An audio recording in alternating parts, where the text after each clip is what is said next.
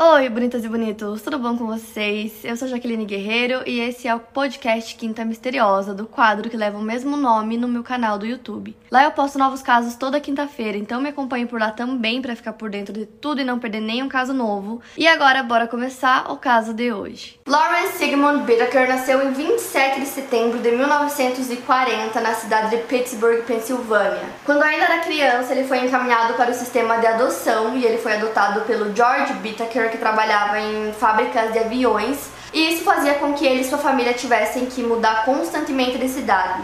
O Lawrence morou em quatro estados diferentes nos Estados Unidos, até que sua família finalmente se estabeleceu no estado da Califórnia. Quando ele tinha 17 anos, ele resolveu largar o ensino médio, mesmo tendo um QI dentro do que era considerado normal. Nessa idade, ele já tinha cometido alguns pequenos crimes e já tinha até sido preso por conta deles. Não muito tempo depois, ele roubou um carro, bateu e fugiu, então ele foi preso e condenado a uma pena de dois anos. Ele ficou cumprindo sua pena na California Youth Authority até completar 19 anos. Poucos dias depois de ser liberado, ele foi preso novamente agora em Louisiana, porque ele tinha violado a lei de roubo de veículos motorizados interestaduais. Então ele foi sentenciado a cumprir pena no Reformatório Federal de Oklahoma por 18 meses. Só que aí ele apresentou bom comportamento e acabou sendo transferido para um centro médico no Missouri. Ele ficou apenas seis meses cumprindo essa pena, o que foi um terço da sentença original, e aí ele alegou que ele teve sua primeira experiência sexual dentro desse centro médico.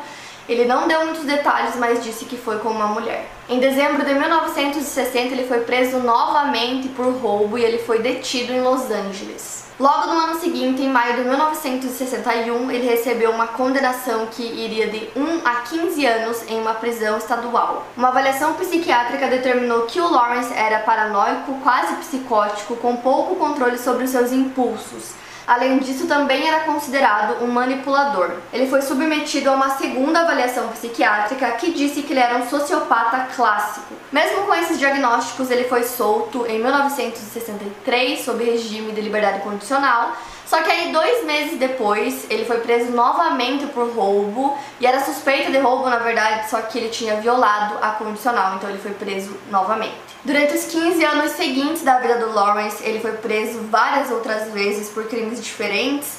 Em 1974, ele tentou esfaquear uma mulher chamada Gary, mas ela sobreviveu e aí ele foi preso. E uma das últimas prisões do Lawrence foi por tentativa de homicídio, porque ele tinha entrado em uma mercearia, ele tentou roubar um pedaço de carne, ele não conseguiu. Então ele ficou no estacionamento do local e aí ele tentou esfaquear o balconista da mercearia. Ele foi preso novamente, ele tinha 36 anos e foi enquanto ele cumpria a pena na California Men's Colony em São Luís Obispo que ele conheceu Roy Lois Norris, que nasceu em 5 de fevereiro de 1948 na cidade de Greeley, Colorado. Aos 17 anos, ele entrou na Marinha dos Estados Unidos e a maior parte do seu tempo de serviço ele cumpriu na Califórnia, na cidade de San Diego. E apesar de ter passado quatro meses servindo no Vietnã, ele não chegou a presenciar um combate no local. Em novembro de 1969, ele foi preso por tentativa de estupro. Ele tinha atacado uma motorista e ele tentou abusar dela. Ele acabou sendo solto porque ele pagou sua fiança, mas aí em janeiro do ano seguinte, três meses depois, ele invadiu a casa de uma outra mulher e tentou abusar dela também. Felizmente, a polícia conseguiu chegar a tempo. Devido a esse episódio, ele acabou recebendo dispensa da Marinha. Em maio do ano seguinte, ele quase matou uma estudante do San Diego State College quando ele atacou ela, bateu em sua cabeça com uma pedra. Em seguida, bateu a cabeça dela contra o asfalto. Nesse momento, ele ainda estava solto sob fiança do seu último crime. Ela sobreviveu e pôde denunciá-lo, então ele foi acusado de agressão com uso de arma mortal. Ele acabou sendo internado em uma instituição psiquiátrica sob a denominação de criminoso sexual com transtorno mental. E durante esse tempo que ele ficou internado, ele deixou de ser considerado uma ameaça para as pessoas, então cinco anos depois ele foi liberado. Apenas três meses depois de ser solto, ele voltou a atacar mulheres, então ele conseguiu atacar uma mulher ele estrangulou ela até ela ficar inconsciente, abusou dela. E aí ela sobreviveu, ela conseguiu identificar quem era esse, esse homem, então ele foi preso novamente, dessa vez por estupro. E aí ele foi cumprir a pena na California Men's Colony, mesmo local que o Lawrence estava cumprindo pena. O Roy na época tinha 29 anos quando eles se conheceram e ele disse que o Lawrence salvou ele na cadeia duas vezes. E foi nessa época que eles começaram a ficar amigos, então eles descobriram que eles tinham os mesmos interesses sádicos que era torturar, fazer as pessoas sofrerem, e eles também tinham o mesmo interesse em meninas muito jovens, é, que estavam na puberdade ou logo após a puberdade, tipo dos 15 aos 19 anos. Então eles decidiram que eles iriam atacar, abusar, torturar e matar mulheres juntos. E eles já tinham atacado outras mulheres, mas eles decidiram que eles iriam matar todas as vítimas para que eles nunca fossem pegos. O primeiro que teve a liberdade condicional foi o Lawrence, ele conseguiu um emprego em Los Angeles como maquinista e apenas dois meses depois o Roy também conseguiu sua condicional e ele conseguiu um emprego como eletricista também em Los Angeles, onde ele passou a morar com sua mãe. Em fevereiro de 1979 eles se encontraram e começaram a manter contato para colocar o plano deles em prática. O Lawrence comprou uma van de carga modelo GMC 1977. Ela tinha uma grande porta do lado do passageiro e não tinha janelas traseiras ou laterais. Essa porta lateral era ideal para puxar suas vítimas para dentro do veículo, segundo ele. Eles deram um apelido para a van de Murder Mac e passaram alguns meses fazendo alguns testes. Eles simplesmente passeavam pela Pacific Road Highway e de vez em quando paravam nas praias para conversar com garotas e tirar fotos delas. Eles deram carona para cerca de 20 garotas como forma de treinar como atrair as mulheres para dentro da van. E foi aí que eles também começaram a buscar por lugares mais isolados. Em abril, eles descobriram uma trilha de fogo, que é uma estrada rural que é feita para evitar que o fogo se alastre para outras partes do campo ou da floresta. Ela faz uma contenção do fogo. E essa trilha de fogo que eles acharam ficava isolada e próxima às montanhas de San Gabriel. E lá tinha um portão trancado com cadeado que bloqueava o acesso, mas aí o Lawrence, utilizando um pé de cabra, ele retirou a fechadura existente no portão e substituiu por uma nova que ele tinha chave. O Lawrence passou a noite dentro da van que ficou estacionada na frente do trailer que o Roy morava com a sua mãe. Eles passaram a manhã do dia seguinte colocando uma cama que o Lawrence havia construído na parte de trás da van. A cama foi montada em uma estrutura com espaço abaixo dela para esconder um corpo. Eles também tinham colocado ferramentas, roupas e um refrigerador embaixo ali da van que eles mesmos tinham construído. Por volta das 11 da manhã, eles começaram a rondar. Eles fizeram essas rondas dirigindo para o norte, fazendo todas as paradas entre Redondo Beach e Santa Mônica, de olho nas mulheres que pediam carona. Às vezes eles estacionavam a van e vasculhavam um trecho de areia a pé, até que às 17 horas daquele dia, em Redondo Beach, eles encontraram um alvo provável. Era dia 24 de junho de 1979, quando eles foram atrás da primeira vítima. Ela era Lucinda Lynn Schaefer, seu apelido era Cindy e ela tinha 16 anos. Ela tinha acabado de sair de uma reunião na igreja presbiteriana, que era a que ela frequentava, e ela estava andando em uma rua lateral sozinha quando os dois avistaram ela. Então eles começaram a tentar atrair a Cindy para dentro da van, começaram a oferecer várias coisas, ofereceram cerveja, maconha, carona. E aí foram tentando persuadir ela, não conseguiram, ela não aceitou. E aí eles decidiram parar a van na frente de uma garagem. Então eles pararam nessa garagem um pouco à frente da Cindy e aí o Roy desceu da van e colocou a cabeça para dentro do carro assim na janela e ficou conversando com o Lawrence. E aí enquanto ela passava por eles, ele foi correndo, pegou ela à força, colocou ela dentro da van.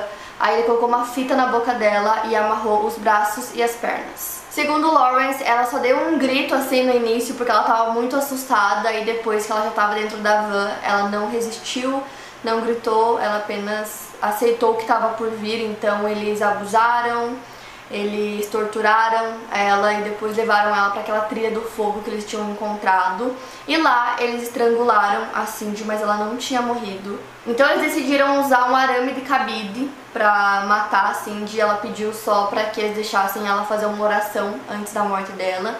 Então depois de estrangular ela até a morte, eles jogaram o corpo dela em um canyon. A segunda vítima foi no dia 8 de julho. Seu nome era Andrea Hall, de 18 anos. Ela foi sequestrada em Manhattan Beach e eles se revezaram para abusar dela, debocharam dela e ficavam incentivando ela a gritar, além de forçar que ela fizesse pose para fotos tiradas com uma Polaroid. Ela teve as orelhas e cabeça perfuradas por picadores de gelo e foi estrangulada manualmente. No dia 3 de setembro, duas meninas foram sequestradas. A primeira era Jacqueline Leah Lamp, de 13 anos, e a segunda era a Jack Gilliam, de 15. Elas foram mantidas em cativeiro durante dois dias, eles abusaram das duas e registraram imagens durante todo esse tempo em que elas permaneceram vivas. Jack também foi atingida por picadores de gelo e foi morta por estrangulamento. Já Lia foi acertada com um taco de beisebol, estrangulada e levou sete marretadas na cabeça. No mesmo mês, no dia 30, a Shirley Sanders foi sequestrada e eles abusaram dela, mas ela conseguiu escapar com vida. Ela foi até a polícia, mas sua denúncia não foi levada adiante, porque ela conseguia descrever perfeitamente o ataque e as agressões, mas ela não conseguia identificar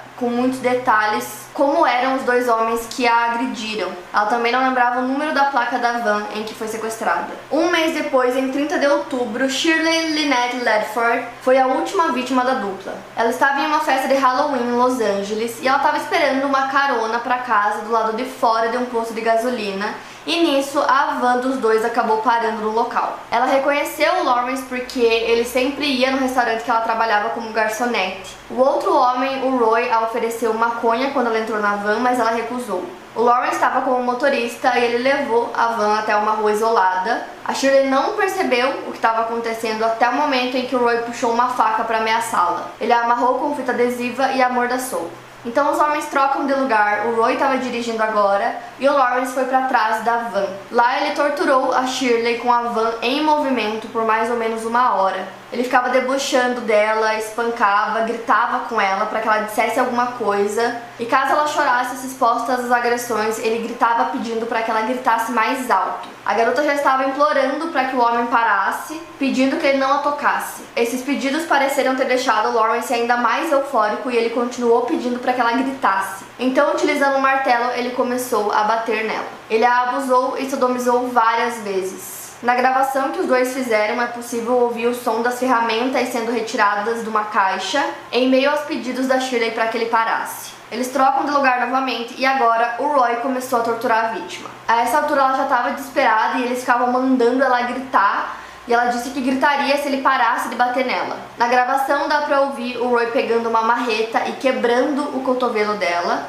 Enquanto ela pede para ele parar, ele golpeia ela 25 vezes no cotovelo. Duas horas depois, desde o momento do sequestro, o Roy estrangulou a Shirley usando o arame de um cabide. O seu rosto estava mutilado, e dessa vez, ao invés de jogarem o corpo no deserto como eles tinham feito com as demais vítimas, eles deixaram o corpo da Shirley em um gramado na praia de Hermosa Beach. Então, no caso da Shirley, que foi a última vítima, é, foi um pouco diferente. Normalmente, eles pegavam as vítimas, sequestravam e levavam para aquele local afastado. Tudo acontecia lá, eles matavam elas lá. E no caso da Shirley, tudo aconteceu com a van em movimento e eles colocaram o corpo dela em uma praia que eles não tinham feito antes. Poucos dias depois, o Roy estava conversando com um homem chamado Jimmy Dalton, que ele tinha conhecido na prisão, e aí ele começou a contar sobre os crimes que ele e o Lawrence tinham cometido, começou a se gabar, dizendo que eles tinham matado muitas garotas. E aí esse homem, o Jimmy, não ligou muito, não acreditou naquela história toda que ele contou. Porém, quando o corpo da Shirley foi encontrado, o Jimmy contou toda aquela história para o advogado dele, dizendo que ele acreditava que o culpado era o Roy. Então, o advogado foi até o departamento de polícia e passou essa informação para eles. Então os policiais decidem investigar o Roy, então eles começam a vigiar ele todos os dias para ver o que ele estava fazendo. E aí eles veem ele traficando drogas, então ele é preso por conta disso, ele violou a liberdade condicional e por porte de maconha. E aí eles também começaram a investigar o Lawrence, e aí ele foi preso porque aquela garota que sobreviveu quando viu ele confirmou que ele era o homem que abusou dela. Então eles foram apelidados de The Toolbox Killer, que é o assassino da caixa de ferramentas. E esse apelido veio das ferramentas como chave de fenda, alicate e um furador de gelo que eles usavam e deixavam dentro da van eles usavam para torturar e matar suas vítimas e o nome era no singular mesmo, porque naquele primeiro momento acreditava-se que era só um assassino e não dois. Então o Roy foi levado para interrogatório, durou muitas horas e aí ele começou a confessar, disse que realmente ele tinha participado, mas ele disse que ele era apenas um cúmplice, ele disse que ele não era o assassino, que ele sempre estava sob efeito de drogas e que quem realmente matava as garotas e abusava delas era o Lawrence, ou seja, ele jogou toda a culpa dos crimes no Lawrence. Então, no primeiro momento, Roy recebeu uma autorização para poder negociar com a justiça E aí ele continuou transferindo toda a culpa pro Lawrence e aí ele disse que ia ajudar os detetives e ele levou eles até o corpo de duas vítimas para comprovar que ele não estava mentindo. O Lawrence foi acusado de múltiplos sequestros, roubos, estupros, conspirações criminosas, assassinatos e abuso sexual. Um ficava culpando o outro até que os investigadores encontraram as gravações de áudio que eles faziam durante os crimes e ali ficou claro que o Roy não era apenas um cúmplice, e sim um participante ativo nos crimes. E aí o Lawrence alegou que a fita mostrava apenas o trio se divertindo e que tudo havia sido feito de maneira consensual. No caso, essa fita em questão era da Shirley, que foi a última vítima. E quando mostraram essa gravação pro Roy, ele pareceu gostar de ouvir. O Roy disse que tinha uma outra fita que foi enterrada em um cemitério próximo, mas ela nunca foi recuperada. Os detetives encontraram mais de 500 fotos de meninas adolescentes. Dentre elas, 19 estavam desaparecidas. Porém, o Roy só relatou o que havia acontecido com cinco delas. Segundo eles, as características que eles buscavam nas vítimas eram meninas brancas, de cabelos loiros escuros em sua maioria, na puberdade ou logo no pós-puberdade. Eles tinham o objetivo de matar uma menina para cada idade, então eles queriam uma de 13, 14, 15 e assim por diante. A média de vítimas era de uma por mês e eles usavam a van para realizar os sequestros. Eles também disseram que tinham dois métodos de assassinato. O primeiro consistia em estrangular a vítima utilizando um cabide de arame esticado, que era colocado em volta do pescoço da vítima e apertado utilizando um alicate. Já o segundo método consistia em enfiar picadores de gelo em suas orelhas e em seu cérebro, e elas eram finalmente mortas através de estrangulamento. Em alguns casos, estupros e torturas eram registrados com uma Polaroid e nos gravadores. E então eles jogavam os corpos naquele local que eu falei pra vocês, que era tipo um deserto. O único que eles não jogaram lá foi o da Shirley. O Roy levou os detetives até os restos mortais da Lia e da Jack. Como eu disse pra vocês, eles foram encontrados nas montanhas de San Gabriel.